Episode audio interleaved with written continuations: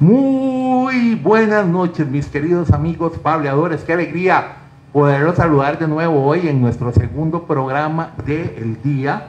Y por supuesto que seguimos con Pablemos, que es en serio. Esta dinámica la hemos tenido las últimas dos semanas, en la cual hemos querido traer propuesta de los diferentes partidos políticos que están en la contienda electoral para saber quién va a ser el futuro presidente o por lo menos quiénes van a la segunda ronda este domingo. ¿Ah? O presidenta también, por supuesto. Muchas gracias. Yo siempre, bueno, es que, bueno, mejor no, no opino. Eh, sigamos con ese, de, yo mejor no opino, porque este programa es para los invitados y no para la opinión mía. Eh, pero presidenta, tiene, es que el término, Ana Rita, ya casi te voy a, saludar y presentar, pero el término presidenta supuestamente no existe en el diccionario, tiene que utilizarse como presidente, aunque yo usaría presidenta. No, sí, existen los dos. Ajá. sí, sí, el desdoblamiento se puede dar y... Claro. Y bueno, puede ser presidente. Igual a Laura Chinchilla, aunque nunca me agradó, siempre le dije presidenta. Tuve varias ocasiones que pude tener oportunidad de hablar con ella pero ese es otro tema, para otro programa. Quiero presentarles a Ana Rita Arguello. Ella es el primer lugar para la candidatura a diputada por el partido Acción Ciudadana. Ana Rita, es un gran gusto poderte tener acá en Pablemos, que es en serio. Teníamos muchos años de no vernos en vivo y a todo color. Ana Rita es una persona que conozco desde hace muchísimos años y de verdad que es muy agradable compartir con vos muchísimas gracias Pablo y a todo el equipo de Pablemos. Para mí más bien es un, honor estar en tu programa. Yo a Pablo lo conozco desde que tengo como 14, 15 años, entonces realmente es el maravilloso profesional que es. Muchas gracias. Y muchas gracias bien por el espacio para compartir ideas y propuestas que al final eso va a ser trascendental para un voto informado. Así es, Ana Rita. Y de verdad que nosotros queremos que ustedes puedan compartir esta transmisión eh, para que muchas y muchos puedan tener de primera mano la información de la propuesta. Eh, yo, eh, como lo he indicado en todo este tiempo, yo acá no le vengo a decir a usted que vote por X, por Y, por Z. Simplemente le pongo la propuesta y ustedes toman la decisión que es tan trascendental e importante. Próximo domingo 6 de febrero. Todos a votar. Si puede votar desde temprano, salga a votar. Otra cosa, esto ya es a título personal, no se coloree con ningún partido político, vaya a votar por su cuenta. Vaya después de misa, después de la iglesia, después del partido. Bueno, ese, ese tiempo no va al partido, yo creo. Pero vayan a votar tranquilos y hagamos la diferencia. Que más que un partido que por supuesto va a ganar, que le demos también por todo lo grande al abstencionismo y que bajemos el abstencionismo. Es muy importante. Ana Rita, para iniciar con nuestra charla, yo quiero que me comentes a mí y a todos los pableadores quién es Ana Rita Argüello, pero más que la política, más que la persona que está vinculada con el tema partidario, yo quiero que nos contes de tu familia, de dónde venís, de lo que sos, porque muchas veces como que, hay nada más, yo soy licenciada, esto, que lo otro, que aquí, que allá, pero no, yo quiero saber más, porque también tenemos que estar muy claros por quién vamos a votar. Claro. Bueno, Ana Rita es una naranjeña, eh, soy vecina de San Juan de Naranjo, hija de Carmencita, como le dicen a mi mamá. Es una mujer sorda eh, que nos sacó adelante a mí y a mis dos hermanos. Tengo un hermano que es biotecnólogo eh, con un postdoctorado del Max Planck. Actualmente trabaja en Estados Unidos y de hecho tuvo una, una hija recientemente, Alicia, entonces nos estrenamos como tías también. A ah, felicidades. Muchas gracias. Y también, bueno, mi hermana Elizabeth, que es artista gráfica, ¿verdad? Y eh, ilustradora, muralista, está en el mundo de, las bellas artes. Y mi persona, que soy eh, politóloga, yo siempre he sido alguien muy activo en mi comunidad, en los grupos ambientalistas, en los grupos comunales, ¿verdad? En los grupos de cultura biocomunitaria también. Vengo de una familia de mujeres jefas de hogar, históricamente, ¿verdad? Mi abuela también fue una jefa de hogar, mi mamá es jefa de hogar. Eh, y que salimos adelante por, por, un Estado social de derecho, siempre lo digo, porque estudiamos con becas, eh, ¿verdad? las oportunidades de educación pública, somos usuarios de la seguridad social pública de este país, que por dicha está, Entonces, uno eso yo creo que le da como otro sentido de, orientación, ¿verdad? En la vida. Y bueno, siempre me ha gustado mucho colaborar a nivel de, de, la comunidad. Entonces, desde pequeña he estado pues en distintos espacios y bueno, eso es parte de lo que yo soy, ¿verdad? Yo también soy una más de esas que tuvo que salir y migrar, ¿verdad? Hacia, hacia el área metropolitana en busca de trabajo, en busca de opciones de estudio como le pasa a muchísima gente aquí en Occidente, entonces eso es parte de las motivaciones por las que uno se involucra. ¿verdad? Eh, estudié también en la Universidad de Costa Rica, todos mis estudios han sido en, colegios, escuelas y universidades públicas, entonces también le agradezco muchísimo la educación pública y bueno, eso es parte de, de, de quién soy, ¿verdad? Actualmente tengo 31 años y ando aquí en estas, estos avatares de la política. En este momento estoy laborando en algún lugar. Ahorita estoy dedicada a la campaña. Hace un par de meses estaba en el Ministerio de Gobernación y Policía, pero por la campaña ahora es mejor dedicarse propiamente a, a esto para no mezclar. Claro. Eh, más cuando uno está, digamos, con, con, en gobierno, ¿verdad? Pero bueno, estuve en gobernación, fui directora nacional de control de propaganda, ahí analizábamos publicidad comercial y regulábamos que atentaba contra la dignidad de las mujeres o de poblaciones vulnerables. Antes de eso fui asesora de Carmen Muñoz, eh, viceministra de Gobernación. Una buena también. amiga, saludame cuando la veas, por favor. Sí, una, una gran amiga tuya. Y antes de eso fui asesora en el despacho de Juan Carlos Mendoza también, un ex diputado de Acción Ciudadana en el periodo de Laura Chinchilla. Correcto, en el periodo de Laura Chinchilla. Ana Rita, ¿por qué el partido Acción Ciudadana? Sí, yo todavía sigo creyendo que el PAC sigue siendo una de las mejores propuestas y creo en la propuesta de Don Wilmer Ramos y en la visión que él tiene. Eh, uno puede ser muy crítico, porque yo nunca he sido alguien que, ¿verdad? como pega banderas o alguien a crítica que, que, no entiende que de pronto a veces se cometen errores.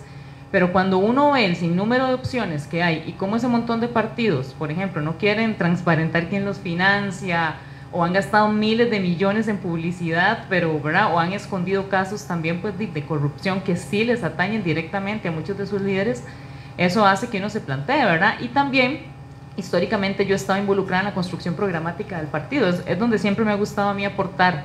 Entonces sé que las propuestas que se llevan son propuestas pensadas, serias, honestas, no le estamos hablando a la gente tal vez solo lo que es bonito de escuchar, pero que uno sabe que no se puede hacer. Y a mí me parece que eso es fundamental en, estas, en esta elección y en lo que viene. Yo desde los 15 años, 14 años milito en el Partido de Acción Ciudadana desde muy joven y... Eh, mi estilo, digamos, es de construir con las comunidades, de hacer trabajo territorial, de tener un diálogo con sectores. Yo vi cómo, gracias al Partido Acción Ciudadana, se abrieron las posibilidades de brindarles más derechos a muchas poblaciones que históricamente no tenían derechos, cómo se abrió la posibilidad de tener un, también un Estado pues, más eficiente, cómo se fue transparentando. Recuerdo Don Otón, digamos, antes de la ética no se hablaba, y Otón Solís el que trajo la ética, la discusión de la política. Y creo que eso nos ha permitido de verdad cambiar muchísimo la cultura política del país a veces para bien, a veces uno ahora ve tanta, tanta opción, ¿verdad? Pero yo creo que eso es parte de lo que a uno lo motiva, de querer hacer las cosas bien distintas en un partido que para mí sigue siendo la propuesta más sincera, más honesta y más seria. Eh, Ana Rita, vamos a ver, estamos en una segunda administración del Partido Acción Ciudadana, ya son ocho años. Yo eh, me estoy saliendo un poquito del guion, pero esta pregunta es importante porque los demás contendores tuyos que he tenido son oposición o son partidos que están iniciando en este periodo. Hay uno que inclusive fue eh, hecho el octubre del 2021, no tiene ni un año de haberse instaurado como tal. Y yo te hago esta pregunta a vos de la manera más respetuosa. Ocho años de gobierno. ¿Crees vos que es prudente una administración más? Llámense Acción Ciudadana, llámese el partido que vos quieras. Yo quiero que esta pregunta, te lo digo a vos, como también se lo digo a todos los cableadores, no es nada personal, no es nada de ataque, porque he querido serlo más neutral, la gente conoce a dónde vengo yo y ya tengo dos años de haber eh, finalizado mi tiempo partidario, ahora estoy totalmente independiente en la comunicación, pero es saludable, Rita. Yo creo que cuando uno tal vez en sí el efecto, ¿verdad? Decir, bueno, es saludable o no, en, abstracto no se puede decir o responder, pero yo creo que lo que hay que ver es el contexto, hay que ver las opciones que hay y las propuestas que hay. Y cuando uno ve el montón de partidos que hay, conservadores y de derecha, y algunos de derecha extrema que de pronto meten un montón de plata de la PURDI, entonces suben números en, en, estadísticas, ¿verdad? En redes sociales o en encuestas, pero uno analiza la propuesta, uno dice, yo creo que sí sigue siendo saludable porque sigue siendo una propuesta más balanceada, seguimos teniendo liderazgos buenos, don Welmer es un señor intachable, es un señor comprometido con la clase media, un señor comprometido con el sector del agro, con el sector de comerciante, ¿verdad? Nacional, de la economía interna, que hay que sacarla y apoyarla mucho más. La pandemia la golpeó muchísimo y, y algunas medidas, ¿verdad? Que tal vez se priorizaron más en otros sectores, como el de exportación o importación o inversión extranjera, pero al comerciante clase media hay que ayudarle mucho más en estos cuatro años. Y uno lo ve y uno dice, bueno, de pronto, y es que al ser la propuesta y conocer uno los liderazgos y saber que es gente honesta, gente buena que quiere llegar a trabajar, sí puede verse como algo sano dentro del mar de opciones que hay, ¿verdad? Porque hoy leía una propuesta que es acabar con el salario mínimo de uno de los partidos. Entonces yo digo, bueno, las grandes conquistas sociales están tambaleando en esta elección también. Entonces, a partir del contexto, es que uno podría responder eso, ¿verdad? En abstracto, en aislado, no, porque nada es bueno o malo en sí. Yo nunca creo que algo sea bueno o malo en sí, ¿verdad? Pero sí creo que sigue siendo el PAC un partido necesario en este país a raíz de las otras opciones que existen. Y de la mano, y ya eh, volviendo a mi guion, ¿por qué Wilmer Ramos? A mí me parece que don Welmer es, le tocó duro porque dos años, dos, dos administraciones hay un desgaste, ¿verdad? Claro, nos, nos, tocó duro en esta campaña, pero a mí me parece que don Welmer tiene el mejor perfil para dirigir al país en los próximos cuatro años, pensando en un plan, por decirlo así, post pandemia, en cómo reactivamos, porque don Welmer tiene la claridad de en dónde hay que apretar las tuercas, ¿verdad? Don Welmer ha sido una, una persona que se le han plantado a los monopolios también, pues privados, ¿verdad? Públicos, privados, él no cree en, en esa acaparación del mercado que al final encarece el costo de vida. Don Welmer es un señor que ha luchado porque los medicamentos sean más baratos, fue el que llevó la ley de usura, bajó el porcentaje de cobro por el uso de datáfonos. En Costa Rica se llegaba a cobrar hasta un 12% a un pequeño negocio por el uso de datáfonos. Es una barbaridad el estándar mundial es de un 0,03% en algunos países de Europa, entonces, eh, ¿verdad? Don Welmer tiene muy claro, digamos, que aquí lo que tenemos que hacer en los próximos cuatro años es focalizarnos en la clase media, en la economía interna, en fortalecer, en facilitar, en disminuir trámites, y yo creo que él ha demostrado con su ejemplo, como dicen, obras son amores, ¿verdad? Él ha demostrado en su ejemplo en la Asamblea Legislativa que sí es un señor que se le puede plantar a los grandes intereses, por ejemplo los financieros y los de los bancos. Cuando ¿verdad? Eh, se pone del lado de la persona consumidora o de la persona que está eh, tal vez endeudada y trata de favorecerle y disminuir el costo de vida, favorecer condiciones, yo creo que eso también le ha pasado la factura a él, en algunos apoyos, digamos, a nivel de deuda política y de financiamiento.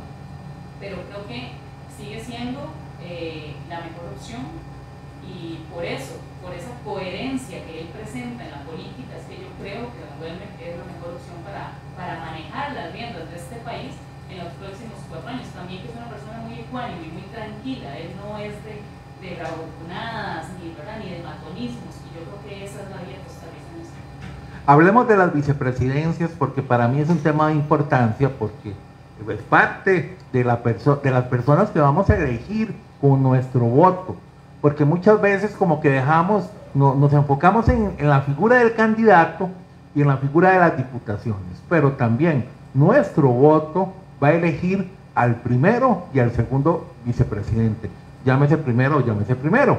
Entonces me gustaría también, Ana Rita, que nos hable un poco de las vicepresidencias que nos está ofreciendo el Partido Acción Ciudadana.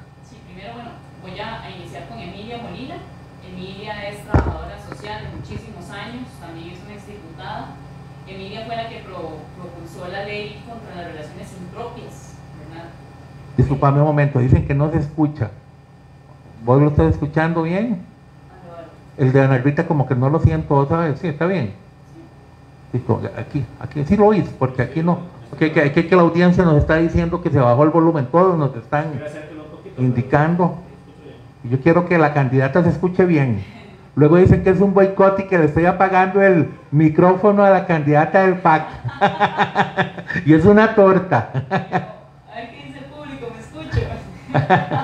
ok, discúlpame que te interrumpiera, pero es importante que te puedas escuchar. Claro, No, y bueno, quería hablar de, de Emilia Molina, ¿verdad? Que es una trabajadora social que fue la que impulsó la ley de relaciones impropias para prohibir esas desigualdades de poder, ¿verdad? Entre personas personas con muchísima más referencia. Y bueno, eh, Emilia es trabajadora social, muy reconocida en el país también por su labor y su formación. Entonces, Emilia garantiza como esa visión de política social donde se identifica a la persona y donde se puede atender, digamos, a las poblaciones vulnerables, llámese niñez, llámese persona adulta mayor, ¿verdad? Llámese eh, mujeres, llámese personas en condición de calle, personas con discapacidad. ¿Está encendido? Sí. Espérate, vamos a ver, porque es que, qué pena, pero tenemos que, para que escuches cómo tiene que ser, es que está pidiendo cambio de batería. Yo lo apagué. Vamos a ver, sí, no, no se estaba escuchando. Vamos a ver si está apagado. Disculpen a, a la gente que está con nosotros que escucharon ese ruido tan horrible. Ahí está. Ahora hagamos la prueba. Probando. ¿Ok?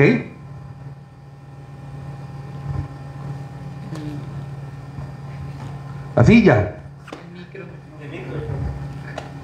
El micro. Ah, ah, es que no, no, no, no, no me tienen, no me tiene la, la, la, la, la- la- el- el- algo así que me lo digan, ¿verdad? No. Qué barbaridad.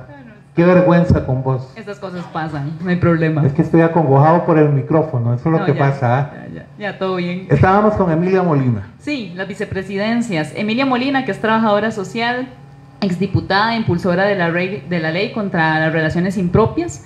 Y ella ofrece, ¿verdad?, eh, su experiencia de muchísimos años como trabajadora social para garantizar una política social que atienda a las poblaciones vulnerables con mayor énfasis, ¿verdad?, que dignifique a las personas y seguir por esa ruta que desde el gobierno de Guillermo Solís hemos podido ir trazando, ¿verdad? con Cinerube, con Puente para el Desarrollo, ir perfeccionándolo también en el camino para atender a personas en situación de discapacidad, adultos mayores, niñez, mujeres, personas en pobreza, pobreza extrema, que eso va a ser fundamental en estos próximos cuatro años de generar políticas sociales inclusivas e integrales de la mano con las económicas para sacar adelante a los sectores que se han ido quedando atrás, ¿verdad? Fruto de las crisis que se han vivido en los últimos años y me parece que ella es la persona idónea, una señora ya muy madura, con mucha experiencia y creo que va a hacerlo muy bien.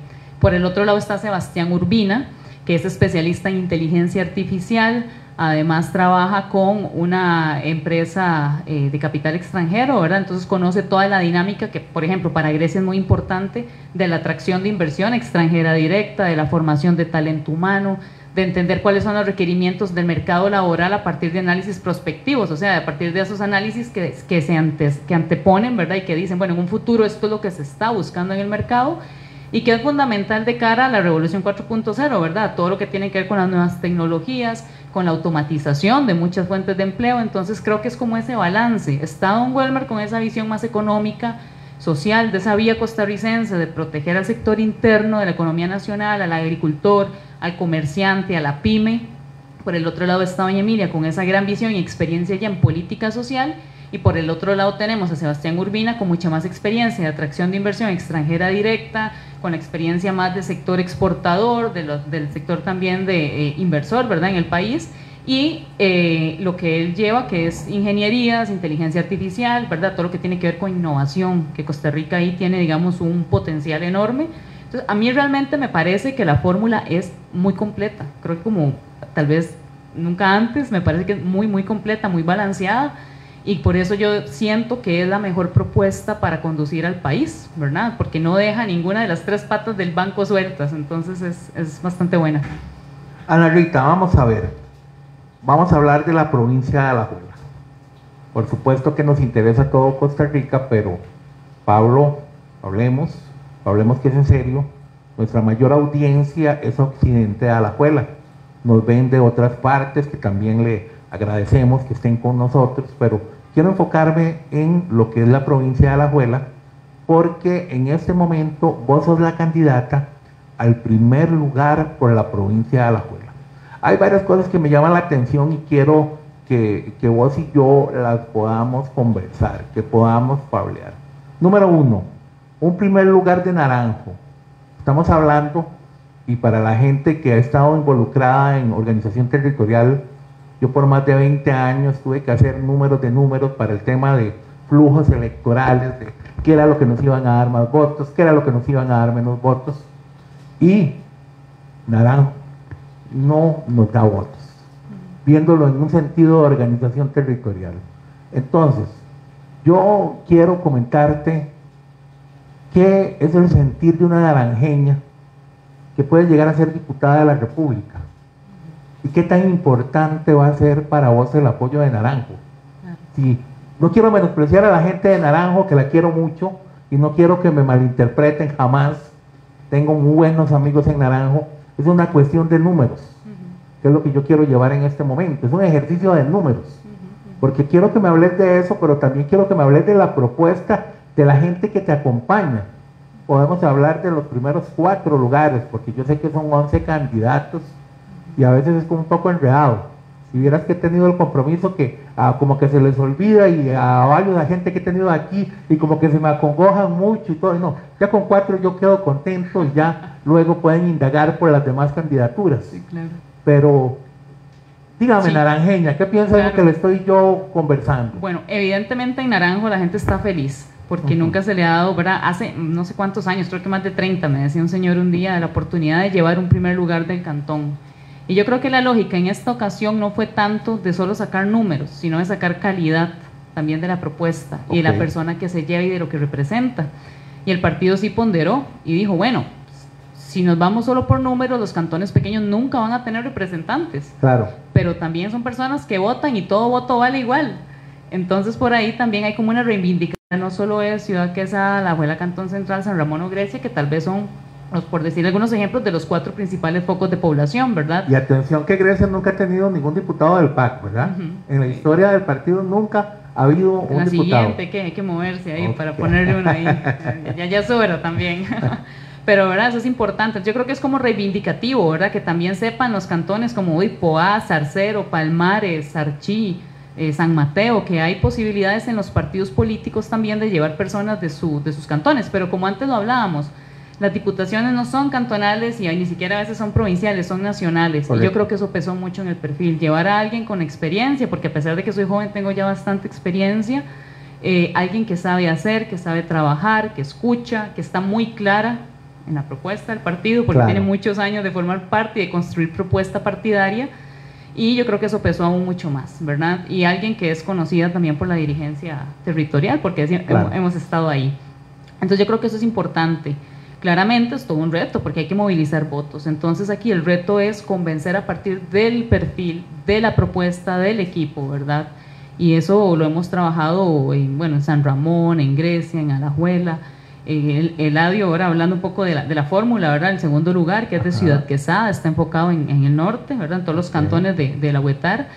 Entonces, por ahí hemos ido como construyendo y tejiendo eh, redes de, de apoyo, de sectores, de líderes que al final lo que hacen es enamorarse de la propuesta también que uno puede llevar en la asamblea, ¿verdad? Y de las formas y de los estilos, que es el volver a construir tejido social de la mano con los sectores, el no encerrarse en, allá en Cuesta de Moras a legislar desde una oficina, sino estar presente en los territorios y que los grupos de los territorios estén ojalá presentes también en el despacho. Eso es fundamental. Yo le decía un día a Julia Ardó, una, también una amiga de, de Alajuela, que que ninguna propuesta que convenza va a salir de un escritorio, una propuesta que convenza va a salir de una construcción colectiva. Y creo que en este momento el país requiere mucho eso. ¿Verdad? Mis compañeros, que son Eladio, está Gabriela Valverde, que es tercer lugar aquí de Grecia, y Luis Alfredo Guillén, que es de la Juela Cantón Central, ¿verdad? Eladio es ingeniero, es docente en el tecnológico, además es cooperativista, es de Ciudad Quesada, en San Carlos, eh, y es una persona que tiene mucha claridad con el tema, por ejemplo, de la conectividad, que es un tema tan relevante para tener acceso a inversión en los territorios, para tener acceso a mejores fuentes de empleo o acceso a mejores condiciones para la educación. Eso ha sido el trabajo de Ladio también en el tecnológico y eh, como profesor ¿verdad? y docente, eso es lo que él desarrolla. Después está Gaby Valverde, que en los últimos años también se ha especializado mucho con el tema de salud ocupacional, de salud mental, de condiciones más óptimas, ¿verdad? Para garantizar nuestros derechos laborales a la hora de desarrollar nuestros trabajos. Y Gaby tiene mucho esa visión. Además, históricamente siempre le ha movido mucho el tema de la agenda del adulto mayor, de la persona adulta mayor. Entonces, también tenemos ahí a una griega en tercer lugar, que es maravillosa, eh, que ojalá la puedan apoyar también a ella. Eh, y Luis Alfredo Guillén, que también tiene experiencia muchísima en el régimen municipal. Luis Alfredo Guillén fue presidente del Consejo Municipal de Alajuela, Cantón Central, que no es poca cosa, ¿verdad? Ha sido regidor, ha sido un líder también histórico de los que le ha tocado caminar y recorrer toda la provincia. Entonces llevamos como mucha integralidad, ¿verdad? En propuestas tal vez nacionales, la parte más de innovación, de tecnología, de agro, con, con Eladio, la parte social también con Gabriela, y régimen municipal que sigue siendo importante con Luis Alfredo Guillén. Entonces son eh, pues un equipo bastante bonito, obviamente somos personas que tenemos muchos años de estar en el partido, entonces nos hemos conocido, entonces la sinergia es, es bastante buena porque ya nos conocemos de hace muchos años y hay mucha camaradería, ¿verdad? Parte de la dinámica que he tenido con los diferentes colegas tuyos en, esta contienda es que hagamos números de lo que ustedes como organización territorial también están trabajando. ¿Cuántos diputados va a sacar Acción Ciudadana? ¿Qué, qué es lo que ustedes están aspirando? Nosotros queremos... Eh, en Alajuela, ¿verdad? En Alajuela, Exacto, porque ya hablar a nivel nacional es otro tema. Sí, claro. hablemos de Alajuela. Nosotros estamos notando, ¿verdad? Que hay como, hay mucho voto silencioso. Y uno que anda en la calle, y uno que habla con las personas, la gente dice, si a mí me preguntan, yo digo que no sé. Pero yo voy a ir a votar por ustedes. Es lo que nos dice muchísima gente y uno lo ve. Cuando ahora andábamos con las banderillas y nos pitaban un montón de carros y nos hacían así. No andaban en Heredia, estaban aquí. Estábamos ah, aquí, ajá, ajá. Aunque nunca falta el que dice viva Heredia, eso es un clásico. Pero eh, hay mucho voto silencioso, nosotros estamos apostando igual, digamos, a lo mínimo mantener los dos que tenemos, ¿verdad? Y por la posibilidad de sacar tres. Yo creo que ahí, ahí hay un clavo histórico de que queremos sacar ese tercer lugar y estamos haciendo todo lo posible para llegarle a la gente con una campaña muy directa. Eh, están las redes sociales, claro, por ahí se puede pero hemos enfocado mucho una campaña mucho más directa de tú a tú, del boca a boca, de ir a convencer a las calles, a las comunidades y a los barrios, porque al final la gente lo que nos dice es, hay exceso de información, pero información que no dice nada, en todo lado, en televisión, en radio, en internet, y necesitamos que alguien nos explique por lo menos qué piensa, qué quiere proponer, ¿verdad? Y eso en realidad sentimos que ha sido bastante efectivo.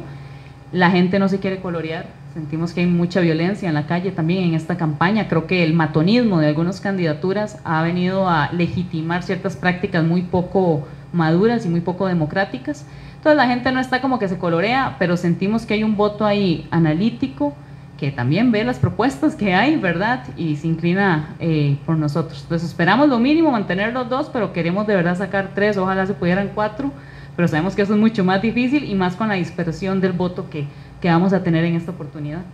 Estamos pableando con Ana Rita Arguello, ella es el primer, la candidata al primer lugar por el partido Acción Ciudadana. Y si usted también quiere participar con una pregunta, con el respeto debido que todos nos merecemos, puede ser parte, la gente que está con nosotros en las redes sociales, les agradecemos el apoyo y es muy importante que toda esta información luego ustedes puedan compartirla y compartirla y replicarla para que conozcan la propuesta de los diferentes partidos políticos en la persona de sus candidaturas a las diputaciones, en este caso de la provincia de Alajuela. Ana Rita, hay un tema que es un tema histórico para el partido Acción Ciudadana y es el siguiente.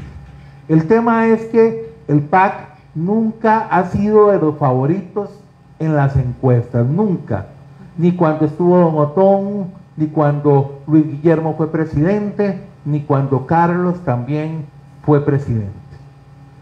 Hay un malestar en la calle que se escucha y se siente. Mi pregunta, porque has estado en la calle, has visitado, has chancleteado, has conversado, ¿crees que eso se pueda volver a repetir? ¿O no vamos a volver a ver a esa acción ciudadana aguerrido que nos ha dado sorpresas ocho años atrás. Yo creo que se puede repetir. Yo sí siento que, eh, y lo hemos notado, hay un, hay un perfil en el malestar de la calle. Cuando uno anda tal vez en alguna actividad proselitista, hay un perfil ahí de votante que es el que te dice cosas o que te dice, PAC nunca más, pero hay un montón de personas que te agarran el volante, que se quedan leyendo, que agradecen, que después le dicen, sí, sí, la verdad es que lo han hecho bien, han, han hecho una labor responsable. Entonces, cuando uno analiza también las encuestas, que son como fotografías del momento, eh, y lo que yo veo son, y lo que analizo y leo de estas encuestas es, los partidos están invirtiendo miles de millones de colones, son miles. Yo no sé cuánto ha invertido Liberación, la unidad en publicidad, Rodrigo Chávez, el mismo Villalta, son miles de millones de colones que después nos lo cobrarán con la deuda política. Yo creo que por ahí hay que empezar a reformar algunas cosas, pero sí garantizar mayor transparencia y acceso a recursos, ¿verdad? Pero no se mueven en las encuestas, todos tocaron techo, la gente no los va a votar, la gente lo que nos están diciendo estas últimas encuestas es, esas opciones no son, a pesar del montón de dinero que están invirtiendo, no levantan, nadie llega a un 20% siquiera. El costarricense ahí lo que está diciendo es, esas opciones no nos convencen, no queremos que esas sean. Pero como te digo, hay un voto silencioso. Y claro, hay un voto silencioso porque hemos llegado a un punto en el que si vos sacas una bandera, alguien te grita alguna cosa, alguna ofensa en la calle, ¿verdad? Lamentablemente. Entonces yo creo que ahí la gente se está cuidando más, pero el voto ahí está y uno lo ve más bien en los números, que no, no caminan. Hay candidaturas también que tienen un techo muy bajo, ¿verdad? Eh, Figueres tiene un techo bajo, Villalta tiene un techo bajo, yo creo que el ya tocó techo también, ya viene bajando más bien. Entonces, eh, de cualquier cosa puede pasar. Aquí lo que tenemos que tener mucho cuidado como costarricenses a la hora de emitir el voto es no darle espacio a algún populista o a alguien que viene, ¿verdad? Tal vez jugando ahí de loco, de que sabe mucho y en realidad las, las propuestas que dan a veces son inconstitucionales, son inviables o tienen, requieren de dos legislaturas, ocho años mínimo para que se den. O sea, hay que también que tener mucho análisis en lo que viene porque no, no todo lo que brilla es oro. Entonces yo creo que sí hay que tener un voto muy informado, ¿verdad? Muy mesurado, analizar muy bien los planes, la, posibilidad real de ejecutar esas acciones. Em, pero yo lo que analizo, Pablo, en las encuestas es que la gente lo que está diciendo es más bien con todas esas opciones no estamos, porque no estamos dándoles eh, de nuestro voto, ¿verdad? El, el indeciso se mantiene aún en mayoría. Jueves 3 de febrero. Estamos a tres días de las elecciones nacionales. Con este tema del COVID, por supuesto que no es la misma fiesta que lamentablemente los que hemos estado vinculados desde hace muchos años hemos visto que ha ido de bajada. Ya no es la misma algarabía, la misma euforia, la misma motivación.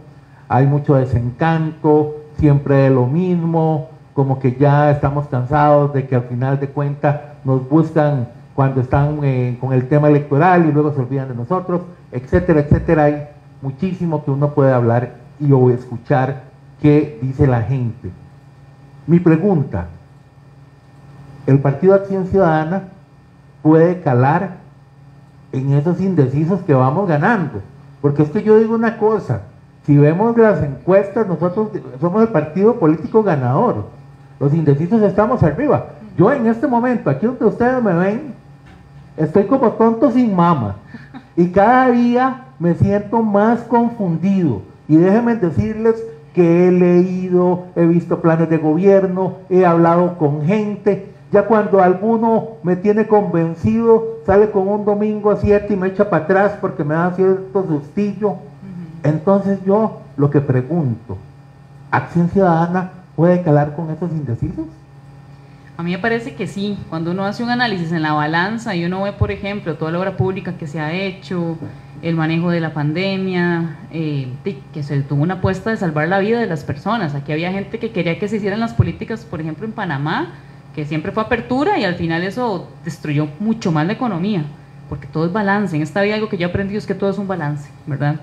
Como dicen, ni tanto que, que queme al santo, ni tampoco que no le alumbre, ¿verdad? Pero yo creo que la gente eh, ese voto que está indeciso porque no ha encontrado partido, y lo que dice es que los que están de primeros no son, ¿verdad? Los que están encabezando no son. Entonces yo creo que por ahí sí puede ser que terminemos dando alguna, algún sustillo, ¿verdad? O mostrando algún dato distinto al que no se ha visto ahorita. Yo creo que eh, como, como nunca, digamos, esta elección va a ser una tómbola que se va a decidir propiamente el 6 de febrero. Cualquier cosa puede pasar lo que yo esperaría es que ojalá lo que pase sea lo mejor para el país y que no llevemos a ningún populista al poder. Eso es peligroso. Ana Rita, eh, parte de la dinámica que hemos tenido en Pablemos que es en serio es que también eh, se puedan desarrollar con el tema de la propuesta. Yo quiero dejarte unos minutos, los cuales no te voy a preguntar, y quiero que vos ahondes en propuesta provincial y nacional, porque como siempre lo he indicado, ustedes van a ir a legislar para todo Costa Rica. yo, a mí me molesta mucho cuando yo escucho candidatos y en eso he sido totalmente receloso y lo he hablado hasta el cansancio, que en vez de diputados se creen regidores. Y al final de cuentas que no está nada mal que traigan para su región, pero si lo que quieren es, mejor se presentan para las alcaldías y se presentan de síndicos o se presentan de regidores y dejan a la gente que sepa que vayan a la Asamblea Legislativa. Porque tenemos diputados que es el auténtico, y discúlpeme la palabra, mi estimada invitada, el auténtico me huevas. Y yo no quiero que sigamos repitiendo lo que hemos visto y lo que no ha servido. Entonces, Ana Rita, el tiempo es tuyo, puedes ahondar en propuesta. Yo voy a poner atención porque sigo indeciso. Adelante. Gracias. Yo creo que lo primero es aprovechar la, el reto que hay en la reactivación económica para que el país tenga una reactivación económica más inclusiva. Entonces, una de las propuestas que queremos desarrollar es el de generar el Sistema Nacional de Cuidados para facilitar que las mujeres se incorporen al mercado laboral o se incorporen en procesos de formación y de talento humano que les permita tener condiciones idóneas para la empleabilidad, o sea, que sea más fácil darles un trabajo porque tienen un perfil más completo. Y para eso lo que se tiene que hacer es agrupar algunos servicios sociales que se dan, incorporar cuidados paliativos que históricamente se ha visto asociado a la política de salud y no a una política social, entonces a veces no, le, no les cubre a estas organizaciones una serie de condiciones que a otras sí, ¿verdad? De limas. Y la idea es aumentar la cobertura, inclusive no solo para gente de pobreza, pobreza extrema, sino por medio de subsidio a clase media también, porque ahí tenemos un gran problema de mujeres que están, sobre todo mujeres, porque el 70% de las personas cuidadoras son mujeres en el país y están cuidando a personas en alguna situación de discapacidad, adultos mayores, a personas ¿verdad? de primera infancia y eh, muchísimas de esas personas están en condición de pobreza y pobreza extrema. Entonces ahí se tiene que facilitar y mejorar la cobertura. Yo no soy una persona mezquina en política, digamos, y yo creo que la red de cuido, que no Otra vez se te fue. Estamos teniendo problemas serios con... No, está, bien. Sí. ¿verdad? Yo creo que esa propuesta es buena y lo que hay que hacer es... Déjame ver nada más un momentito. Se, fue, se le fue la batería. Sí. Vamos a hacer una cosita aquí.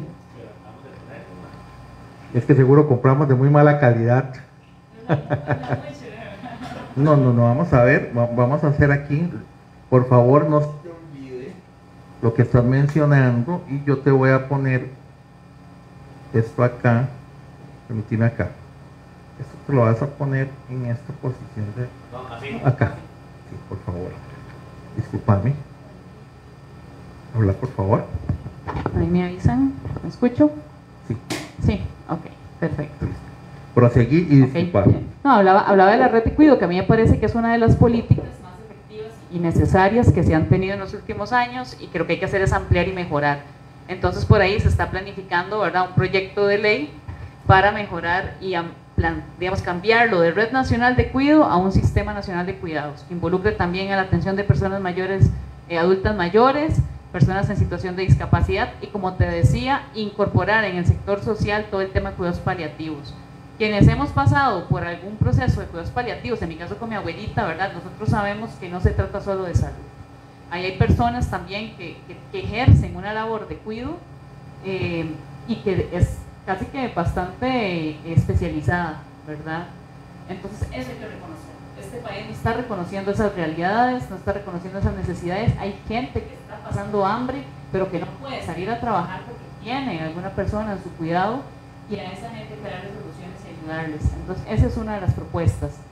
Está otra también que está relacionada con, igual con el tema de la economía, pero es enfocándonos en las pymes, ¿verdad? Y en el comercio nacional y en el sector agrícola y cultural también. Y es incorporar en Banca para el Desarrollo, es revisar los umbrales que tiene la ley de Banca para el Desarrollo que, que no están claramente establecidos y que también son muy altos, entonces no cualquier persona puede acceder a esta banca y a veces uno escucha mucho lo de capital semilla, que es un capital para iniciar. A veces uno se topa el absurdo de que no te dan capital semilla porque te piden estados contables que demuestren que, que tenés estabilidad en tu empresa, cuando en realidad la lógica es que necesitas de ese recurso para iniciar tu empresa. Pero apenas vas saliendo del banco, porque me lo han contado muchísimo, te dicen, no, pero mira, te puedo dar un crédito personal, ¿verdad? Te compras un carrito, te compras... Entonces, ese es el tema de lo que tenemos que discutir también, cuál es el fin de la banca pública, para qué está orientada la banca pública y banca para el desarrollo. Entonces queremos analizar mucho banca para el desarrollo para incorporar todo el tema, resolver el tema del acceso real a capital semilla, revisión de umbrales, incorporar dentro de la banca el sector cultura, que a mí me parece que es muy similar al sector agrícola. Porque en el agro uno tiene temporadas, temporadas de cosecha, temporada de siembra. Bueno, en cultura también hay temporadas, quienes están en el sector lo saben. A veces se puede eh, trabajar más, ¿verdad? Se veces está más difícil. Entonces uno no puede también, y eso lo anexo con el tema de facilitación de trámites y, el tema de los cobros. el tema de seguridad social yo sí lo veo en un margen, digamos, de tiempo. Yo no lo veo como una, como una política o alguna ley que sea para siempre. Pero yo sí creo que a la caja le sirve más cobrar un poquito a no cobrar nada y que la gente se siga pasando a la informalidad, porque seguimos, digamos, las, las fórmulas en las que se cobran, ¿verdad? Son ingresos fijos, son, son estandarizadas y son muy tiesas, son muy cuadradas, llamo yo. Yo creo que la caja tiene también que entender que hay que, hay que flexibilizar si queremos que la economía interna del país tenga algún respiro. Entonces tal vez es más por los ingresos recibidos o los ingresos proyectados y que reconozcas esas dinámicas productivas, que a veces vas a tener más trabajo, a veces no vas a tener tanto trabajo, pero igual puedes aportar, igual te va a cubrir la seguridad social. Porque lo que está pasando es que hay muchísimos trabajadores que no pueden cubrir esas cuotas, entonces se tiran a la informalidad. Eso hay que atenderlo desde un principio de realidad. Esto es más una labor de control político, de gestión parlamentaria, con la junta directiva de la caja, que al final es la que toma la decisión. Pero yo creo que esa discusión hay que dar, la verdad tenemos también la ventanilla única, estamos pensando más en un modelo como el canadiense, Costa Rica tiene la institucionalidad, el modelo canadiense es que vos llegas, necesitas un trámite X, entonces pagas el monto de ese trámite y es la institución la que te genera todo el trámite y al final nada más te dice, tome, aquí está su documento, o aquí está ¿verdad? su certificación, o aquí está ya todo el documento, toda la tramitología lista, no es tráigame la certificación de allá, tráigame el permiso del otro ministerio y vaya a la municipalidad y dice que no, no, es la institución la que se encarga de llevarte por todo el trámite y al final nada más darte el producto final, Nada más que uno, paga dependiendo distintos precios, dependiendo del trámite que uno quiere realizar. Ese es el modelo que estamos pensando, que se puede hacer en conjunto con el medio, o sea, no hay que, no hay que crear instituciones tampoco. Por otro lado, también nosotros tenemos pensado eh, de todo el tema, digamos, de, la conectividad, ¿verdad? Hay una ley ahí que ya está presentada y queremos eh, apoyarla, que de hecho creo que se hizo con Canti y con otra serie de instituciones técnicas relacionadas, que es para facilitar la, creación de infraestructura propicia para la conectividad, o sea, calles. Banda ancha, sentimos que lo más estable que hay, hay gente que habla de que satélites y hay tecnologías que se están probando aún, ¿verdad? En un país en el trópico a veces no es tan bueno, ¿verdad? Depender mucho del cielo, porque un día tenés sol, al otro día tenés lluvia, de pronto se nubló todo, de pronto hay neblina, y todo eso sí afecta. Entonces, si estamos hablando de buena conectividad para acceso a servicios básicos como telemedicina, como telesecundaria, eh, o inversión de empresas, porque la gente habla mucho de que inviertan afuera del GAM, pero si no tenés eso básico, la infraestructura y conectividad, las empresas no se van a instalar fuera del GAM. Eso también lo queremos propiciar, queremos impulsar eso para garantizar mejor conectividad en la provincia de Alajuela, ¿verdad? Eh, y en el país, en realidad, en general. Nosotros sí defendemos el tema de la inversión extranjera directa. Yo lo vi en la pandemia, como muchas veces padres o madres perdían su, su trabajo, pero era el muchacho o la muchacha que estaba en una zona franca, ¿verdad? Quien, a quienes no despidieron y que sostuvo la economía familiar en medio de la pandemia. Entonces, uno no puede tampoco ser eh, mezquino o tener una visión irreal de lo que también aporta. No encadenan tanto, encadenan más las pymes o las cooperativas, pero eh, es una pata de ese banco, de esa economía mixta ¿verdad? del país. Eso por un lado, evidentemente me interesa mucho también todo el tema ambiental, atender la crisis climática, eso es parte de mis agendas. Yo estoy a favor del acuerdo de Escazú, yo creo que hay que seguir con la prohibición de la explotación petrolera, que en esta ocasión no se dio. A mí me preocupa mucho ver tanta gente que dice que hay que, que, hay que explotar petróleo, que hay gas natural, meterse en los parques nacionales para eso. Esas son economías que ya más bien van de salida. Entonces a mí se me interesa mucho también legislar para seguir atrayendo fondos verdes, para tener una ley eh, de, asadas, digamos, de recurso hídrico. Eso, eso se tiene que construir con el sector porque yo sé que hay algunos que dicen ya no tenemos las fuerzas para buscar una ley integral, pero de pronto hay modificaciones específicas que se pueden hacer. para fortalecer las asadas, que tengan mayores capacidades técnicas, ¿verdad? que mejoren en el saneamiento, en la prestación del servicio, en la calidad del agua eh, y también en la gobernanza, digamos que todavía es, un, es una nebulosa que hay aquí en la gobernanza hídrica nacional.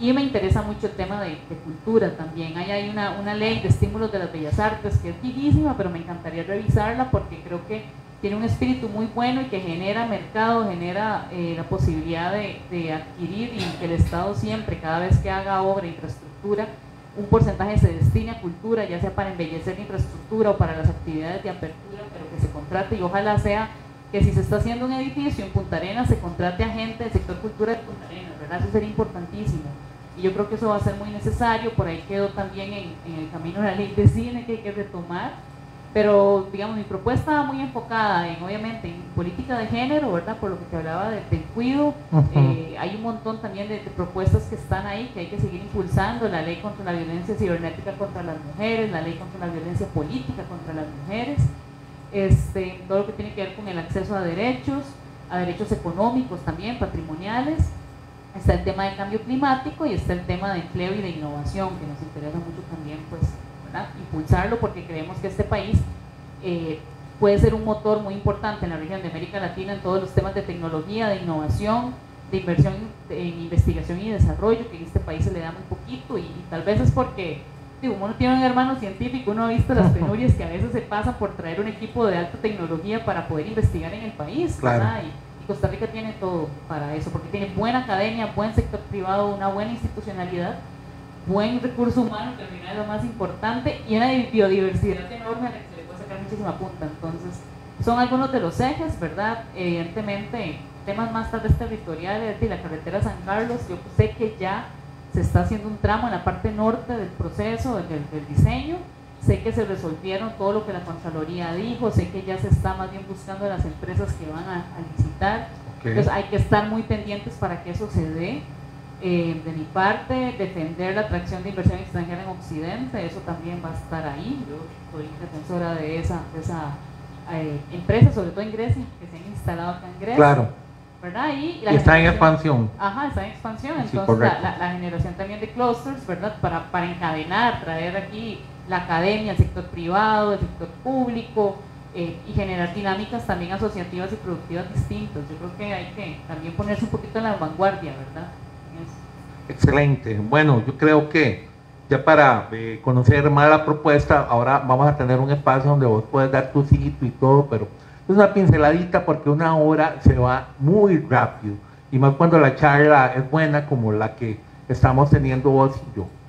Ya para ir concluyendo, yo tengo también una misma dinámica que he utilizado con todos, como te lo menciono, y te quiero hacer esta pregunta. ¿Cuál es la pregunta que nunca le han hecho y que le gustara que le preguntaran? Y te la pongo en este enfoque que con todo lo he hecho igual.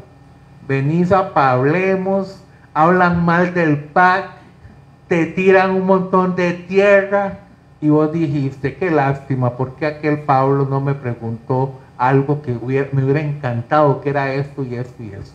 Es un ejemplo, porque yo no hago eso, ¿ah? Pero ¿cuál es esa pregunta que te has quedado con las ganas de que te pregunten? Sí, a ver, qué difícil esa pregunta. sé, se me vienen muchas a la mente también. No sé, ¿por qué soy liguista? Eh, Pero...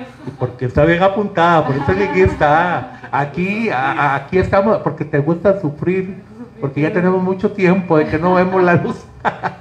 no, tal vez, yo sé que hay gente que a veces lo piensa y no me lo pregunta, pero tal vez podrían preguntar, no sé, ¿por qué yo he tenido, bueno, históricamente he sido activista también, ¿verdad? Por los derechos humanos de las mujeres, entonces sé que a veces la gente lo piensa, pero no me lo dice y tal vez, ¿por qué ese enfoque en género, ¿verdad? Porque ese enfoque sobre las mujeres.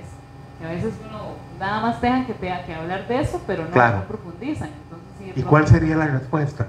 Yo sí te lo voy a preguntar. Por eso hago la pregunta para que luego también tenga la respuesta. Sí, yo creo que viene mucho de mi historia de vida, de ver a mujeres pujantes, ¿verdad? Pero a veces se, se quiere eh, exaltar esa figura de la, de la mujer jefa de hogar, de la que todo lo puede, pero en realidad eso lo que arroja son grandes desigualdades que hay detrás y grandes necesidades que se viven. Entonces yo creo que el hecho de venir de una casa como una mujer jefa de hogar que le costó sacarnos adelante, de que no somos nosotros tres, digamos, los que terminamos con la educación superior, ¿verdad?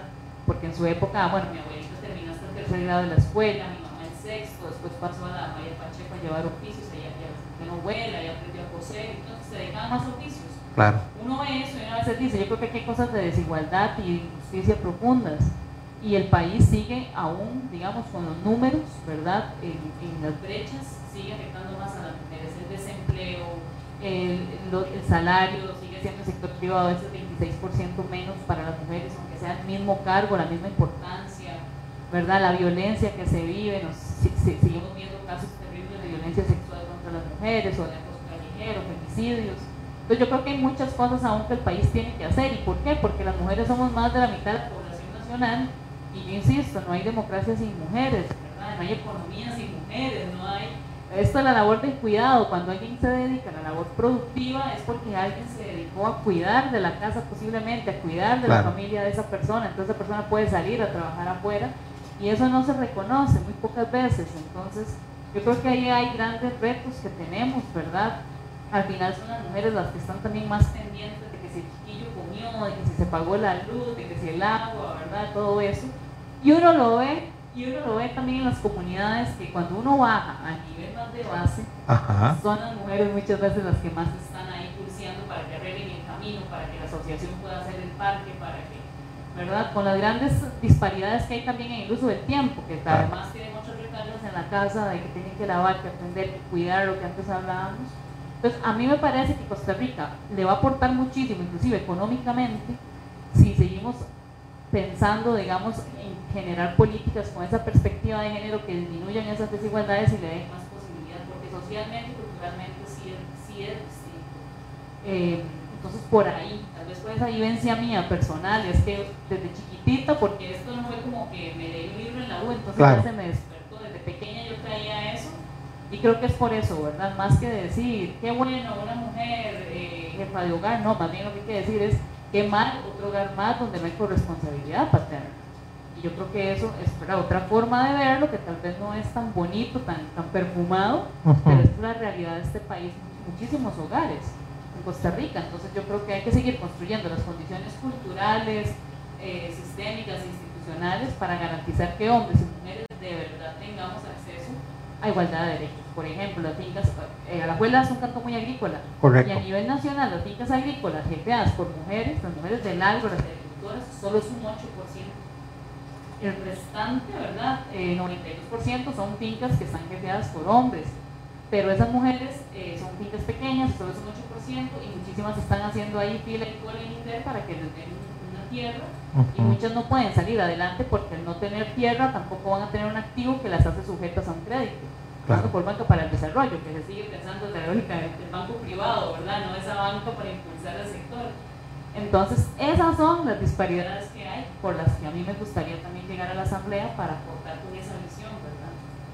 Perfecto. Ana Rita, queremos darte este tiempo para que des tu contacto, sitios donde pueden ver propuesta, toda la información. Yo lo he llamado campo político no pagado, porque ustedes no me están pagando nada a mí. Es lo que yo he dicho, aquí vienen, los invitamos porque lo que queremos es hacer democracia, pero Pablemos no se está ganando ni un rojo en esta vaina. Entonces yo quiero que esto quede claro, lo hago con mucho gusto también, que quede claro, lo hago con todo el amor por mi Costa Rica que tanto amo y que siempre he luchado. Entonces, Ana Rita, deje toda la información que quiera, que aquí se vale. Muy bien, muy bien. Bueno, si quieren más... Eh ¿verdad? propuestas, que tenemos unas bastante interesantes, como la de la economía plateada, que es también pensar a la persona adulta mayor como una persona consumidora productiva de la economía, no solo esa visión, ¿verdad? De, de cuidados y de acompañamiento, sino más bien esa vejez activa.